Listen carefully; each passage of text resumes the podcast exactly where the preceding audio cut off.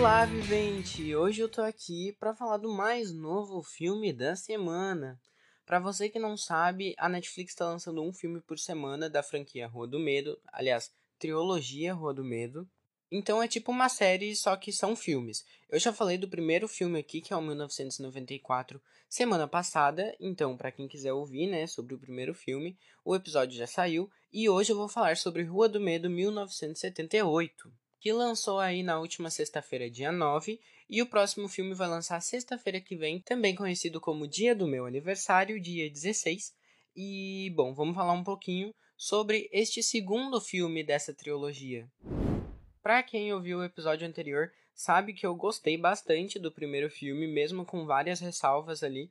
Eu gostei da proposta, eu gostei porque foi um filme que me divertiu e tal. Eu achei muito interessante. E eu fico muito feliz de voltar aqui para falar desse segundo filme e dizer que uma das minhas maiores críticas ao primeiro filme, que era ele se perder entre as referências e trazer isso para a história mesmo de um jeito que não fica legal assistir, porque passa de ser apenas uma mera referência e se torna ali uma coisa a mais. Então essa foi uma das minhas maiores críticas ao primeiro filme, porque era muito referência, era muito é, escrachado na tua cara, era muito atirado assim.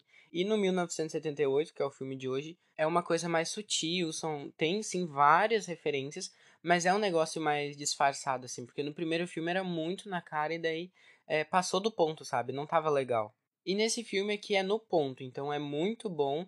É, as referências que eles têm para esses filmes são muito boas, né? Porque o primeiro filme são referências mais ali dos anos 90 até 2000. E nesse segundo são referências mais dos anos 80 e 70, né? Porque o filme se passa em 78, então tá quase ali nos anos 80. Eu vi uma entrevista da diretora e ela diz que procurou filmes daquela época para se inspirar e trazer, né, os elementos ali. E eu acho que ela fez isso muito bem. Outra grande crítica que eu tive ao primeiro filme, que eu na verdade eu nem lembro se eu falei no episódio, mas é que os personagens não são tão aprofundados. Principalmente a personagem principal, que ela é aprofundada, mas ela não é ela não é complexa, eu não tinha vontade de acompanhar a jornada dela, sabe? Eu tava ali mais pelos personagens secundários do que a personagem principal, porque eu achava ela meio chata mesmo de tu assistir.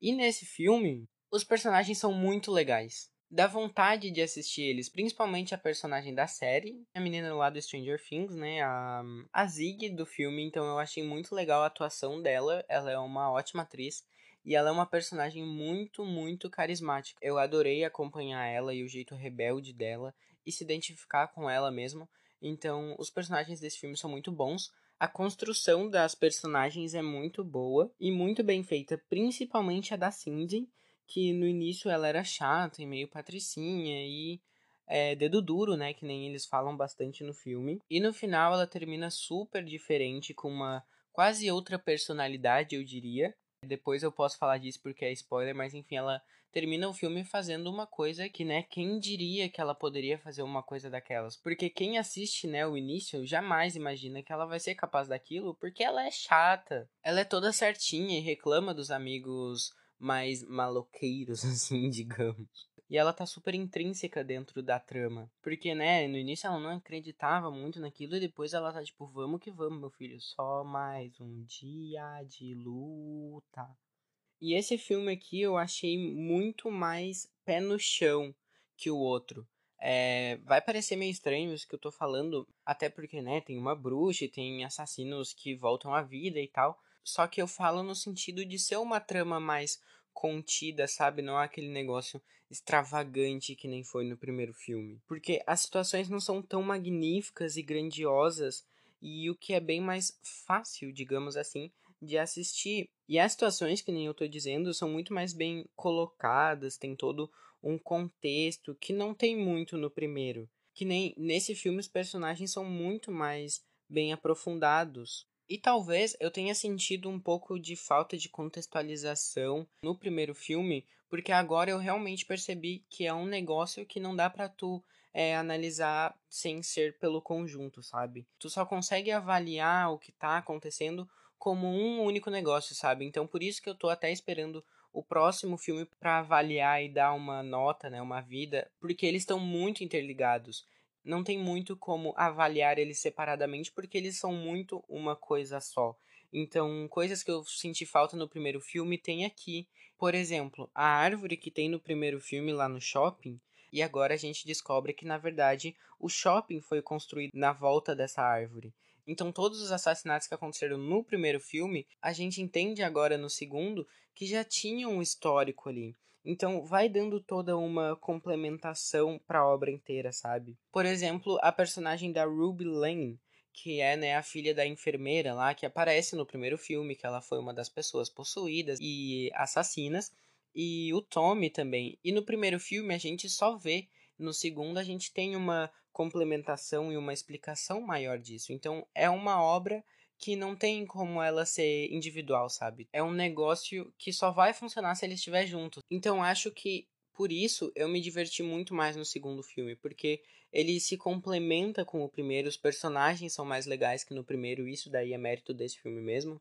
Então tem vários fatores que fizeram eu gostar muito mais do segundo filme. Ah, e outra coisa, uh, o roteiro ali consegue te prender mesmo tu sabendo que uma delas vai morrer. Bom, vamos falar de algumas coisas que eu não gostei nesse filme. A primeira delas é que tem alguns diálogos que eles são muito expositivos e isso me deu uma irritadinha, por assim dizer. Por exemplo, o filme ele não segue aquela regra do mostre, não fale, que é básica do cinema. Vou dar um exemplo aqui. Tem uma cena que uma personagem vê que lá no diário tem um mapa. E daí mostra a cena, beleza? E ela fala, um mapa. E eu, ah, não me diga, se você não falasse, eu nunca iria saber. Muito obrigado por essa informação.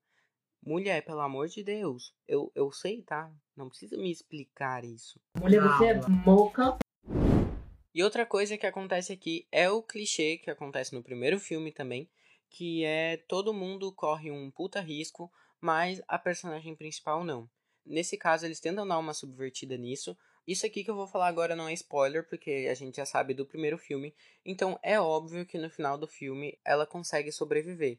Então todo mundo corre perigo, menos a personagem principal. Ah, que palhaçada. É de novo, igual no A Guerra da Manhã, um artifício do roteiro, né, para deixar a personagem Vivinha da Silva. Outra coisa que eu achei em alguns momentos muito boa, mas só em alguns momentos mesmo, foi a fotografia, que ela é muito bem pensada nossa, aquela cena delas com as mãos quase se tocando ali de cima, nossa, aquela cena é muito linda, é muito bem filmado. Então o filme tem vários acertos, bem mais que o primeiro. Só uma coisinha, um adendo, é que quase não tem representatividade, quer dizer, não tem representatividade nenhuma, coisa que no primeiro até tinha assim uma representatividade, mas nesse aqui um padrão aqui de filmes de terror é a burrice dos personagens em certos momentos porque a gente acompanha lá que não pode é, pingar o sangue no osso, enfim. E daí a personagem escuta uma história inteira disso e ela vai e ela faz o quê? Ela pinga o sangue no osso. Mulher, você é moca? Rua do Medo 1978 nos traz muitas respostas do primeiro filme, mas ainda deixa muitas dúvidas, principalmente ali sobre a lenda e sobre a bruxa, o que reforça a ideia de que esse filme tem que ser avaliado como uma obra, porque tu não consegue entender tudo apenas olhando um único filme. Então ficaram várias questões aí para o último filme responder, por exemplo, por que, que apenas os moradores de Shadyside são atacados e mortos? Por que, que os da outra cidade não? Então temos várias dúvidas que eu espero que sejam respondidas na sexta-feira que vem. É, falando em sexta-feira que vem, eu tô muito ansioso pro terceiro filme, que na verdade desde que foi anunciado, quando eu vi que ia se passar em 1666, eu falei, meu Deus, eu tô muito ansioso para ver isso, porque eu amo essa estética mais antiga e um negócio mais vilarejo e tal. E só isso já é assustador por si só. Então eu quero ver se eles vão tentar fazer uma pegada mais que nem esse filme ou alguma coisa mais terror mesmo, um negócio mais dark. Enfim, eu tô muito ansioso para este último capítulo dessa trilogia. Mas eu acho que eu já falei tudo que eu tinha para falar. Então eu não vou dar vida, como eu falei, só quando lançar o último filme. Então foi isso, gente. Me sigam lá no Instagram, que eu vou perguntar para vocês quais filmes vocês querem ver aqui. É, ou séries também. É arroba. Acho que foi isso. Eu gostei muito de Rua do Medo. Espero que vocês tenham gostado do episódio e do filme também. E até o próximo episódio.